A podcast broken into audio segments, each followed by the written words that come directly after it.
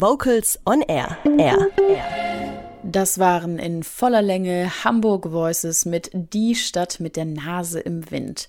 Und apropos Nase im Wind, eine ganz besondere Frau steckt sowohl Nase, aber vor allem ihre Augen und Ohren in ganz musikalische Winde. 2222 Abonnenten auf Facebook hat sie und knapp 1000 Follower auf Instagram.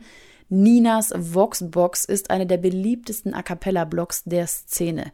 Dahinter steckt Gründerin Nina Ruckhaber aus Freiburg. Hauptberuflich arbeitet sie im Veranstaltungsmanagement, doch ihre große Leidenschaft ist die Chorszene. Sie selbst singt seit 2010 im Jazzchor Freiburg, engagiert sich für die deutsche Chorjugend und übernimmt aktuell die Projektleitung für den neu entstehenden Bundesjugendchor. Seit zwei Jahren bloggt sie mit großer Leidenschaft und Annabel Thiel hat im Auftrag der Vocals on Air Redaktion zum zweiten Geburtstag gratuliert. Happy Birthday to you. Happy Birthday to you. Happy Birthday, Ninas Voxbox. Happy Birthday to you, Ninas Voxbox zum zweiten Geburtstag. Ja, danke schön. Jetzt im Gespräch hier bei Vocals on Air Nina Ruckhaber, Gründerin des Blogs Ninas Voxbox. Zwei Jahre als A Cappella-Bloggerin. Was ist das so für ein Gefühl? Also es macht mir richtig, richtig Spaß, muss man sagen. Und ich habe das Gefühl, dass es auch die Szene braucht. Also es gibt nicht so viele andere Leute, die kontinuierlich quasi in dem Bereich bloggen.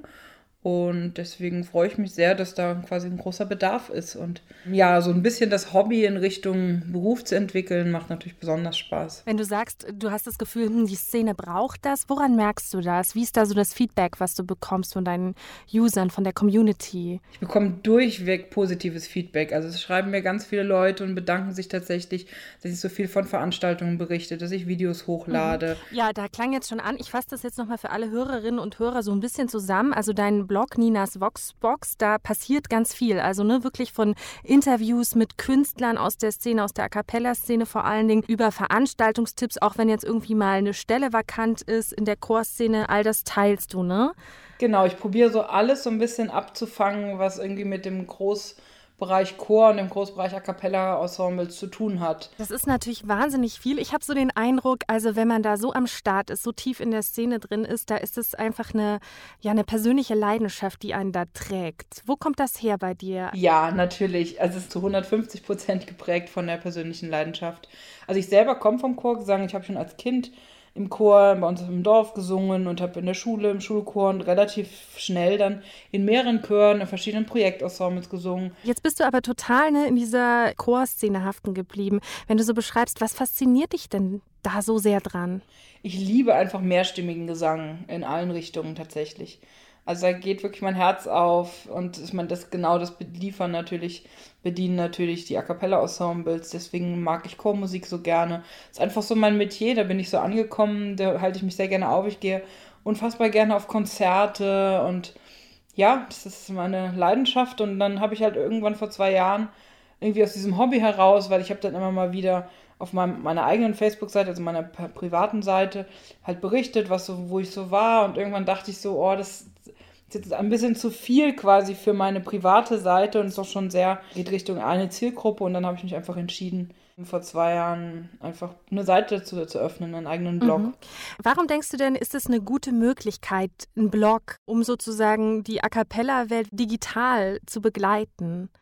Naja, heutzutage sind natürlich sehr, sehr viele Menschen oder immer mehr Menschen in, im Internet aktiv und es ist einfach ein Medium, was täglich konsumiert wird. Und dann dort quasi mitzuerscheinen, macht einfach total Sinn. Du nennst es ja, also Ninas Voxbox ist so, dass Ninas vokales Zuhause. Was ist das so für ein Zuhause? Also ist das so ein Zuhause, wo man sich auf die, auf die Couch gammelt? Also wenn du das beschreibst, was, was für ein Zuhause willst du damit schaffen mit diesem Blog? Na, das war eher darauf bezogen, dass das quasi das Zuhause ist, in dem ich mich gerne bewege. Also das musikalische Zuhause. Ich gehe gerne auf Festivals, dort fühle ich mich sehr schnell zu Hause. Ähm, ich bin sehr gerne bei Konzerten und unterhalte mich mit Musikern. Es ist einfach so eine, so eine Art Heimatgefühl wenn man sich in der Szene bewegt. Mhm. Apropos, Du kennst die Szene ja besonders gut. Also ich habe auf deinem Blog gestöbert. Es gibt Interviews zum Beispiel mit den New York Voices, mit Herrengedeck, mit den Ringmasters, also wirklich mit den Stars der Szene.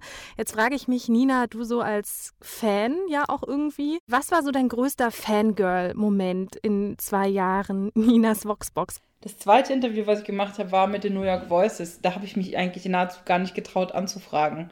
Also es war so, okay, gerade irgendwie vor zwei Monaten einen Blog gegründet, habe ich zu Nena, also einer Freundin gesagt, hey, lass doch mal, wäre es nicht ein Traum und so? Und dann, ja, schreib doch einfach mal eine E-Mail hin. Dann habe ich eine E-Mail hingeschrieben und dachte, die werden niemals antworten.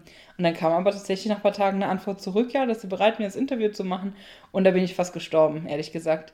Also da war ich so aufgeregt, weil es halt auch überhaupt erst mein zweites Interview war. Und das, also New York Voices sind irgendwie seit 10, 15 Jahren für mich die Götter der Szene aus Amerika. Und da war ich schon sehr aufgeregt. Und der zweite, da war ich eher so Fangirl-Moment war, als ich äh, Sebastian Krumbiegel von den Prinzen zum Interview getroffen habe. Da war ich sehr nervös, weil ich höre die Musik von den Prinzen, seitdem ich zehn bin oder so. Und das waren für mich schon in der Schulzeit, da wäre ich am liebsten Tomana gewesen. Oh, ich verstehe. Aber das sind ja richtig schöne Geschichten, richtig schöne Momente, richtig coole Leute, die du so aus der Szene triffst, kennenlernst. Und das besonders Coole ist ja, dass du es teilst und dass wir da alle Teil dran haben können. Ne? Auf Facebook, Instagram bist du auch und eben auf dem Blog. Also das ist das Schöne, ne? dass das so zugänglich wird. Wir haben ja eben schon mal kurz gequatscht über die Fangirl-Momente. Gab es so ein absolutes Highlight in den zwei Jahren Ninas Voxbox für dich?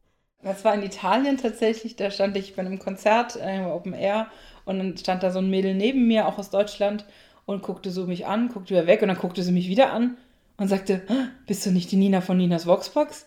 Und ich dachte so, oh mein Gott, es war so das erste Mal, dass mich jemand darauf angesprochen hat und äh, das war natürlich total niedlich einfach. Also liebe Vocals on Air Hörerinnen und Hörer, wenn Sie denken, hey, das könnte sein, das ist doch vielleicht die Nina von Ninas Voxbox, dann einfach ansprechen, ne? Also sie freut sich eventuell darüber. Jetzt ähm, haben wir am Anfang des Interviews, äh, da habe ich die Gratulation überbracht von der Vocals on Air Redaktion für zwei Jahre Ninas Voxbox. Was wäre denn so ein Geburtstagswunsch von dir für den dritten Geburtstag zum Beispiel? Wo könnte es hingehen? Ja, mein Traum ist tatsächlich, dass ich oder mein nächster Schritt, wenn ich denn Zeit habe, ich würde gerne einen Newsletter parallel dazu aufbauen. Also ein Nias Voxbox Newsletter zum Beispiel einmal im Monat, in dem ich regelmäßig quasi über die wichtigsten Dinge informiere, die quasi so auf meiner Voxbox passieren, weil man darf auch nicht unterschätzen, dass natürlich nicht alle Menschen irgendwie auf, auf Facebook oder Instagram sind.